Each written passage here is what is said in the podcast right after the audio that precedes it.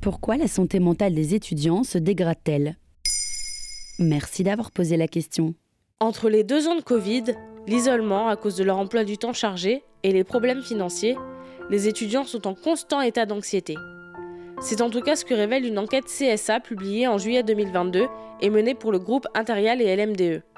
68% des étudiants déclarent souffrir d'au moins un symptôme dépressif et sont en situation de mal-être. Mais ce mal-être, c'est surtout à cause du Covid, non? Alors oui et non. Le Covid est en réalité venu amplifier un problème déjà existant en aggravant les problèmes financiers des étudiants, mais aussi leur interaction sociale.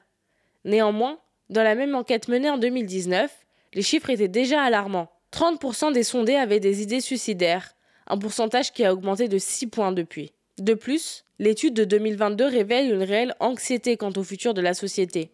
Les trois quarts des étudiants sondés s'inquiètent du changement climatique.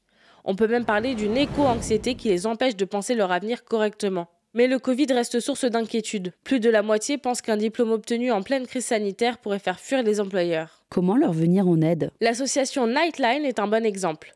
Créée en 2016 par et pour les étudiants. Tous les jours, de 21h à 2h30, une ligne téléphonique et un chat sont ouverts, de manière gratuite et anonyme. Nightline a également mis en place un kit de survie numérique qui se présente comme un petit parcours à faire sur Internet, avec des questions, des mini-jeux et des fiches explicatives qui dirigent ensuite l'étudiant vers une solution. Le kit propose même un parcours J'ai un ami qui va mal pour venir en aide à ses proches. On peut également parler du dispositif Santé Psy étudiant, qui offre 8 séances gratuites de thérapie avec un psychologue.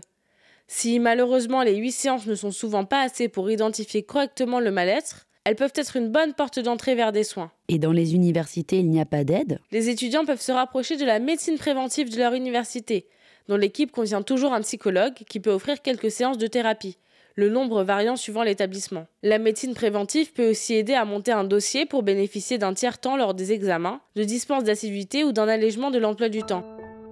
Si vous êtes étudiant ou étudiante, n'oubliez pas que vous n'êtes pas seul. Des solutions existent pour alléger votre charge mentale et votre mal-être. N'hésitez pas également à participer au printemps 2023 à la prochaine enquête CSA pour Intérial et LMDE.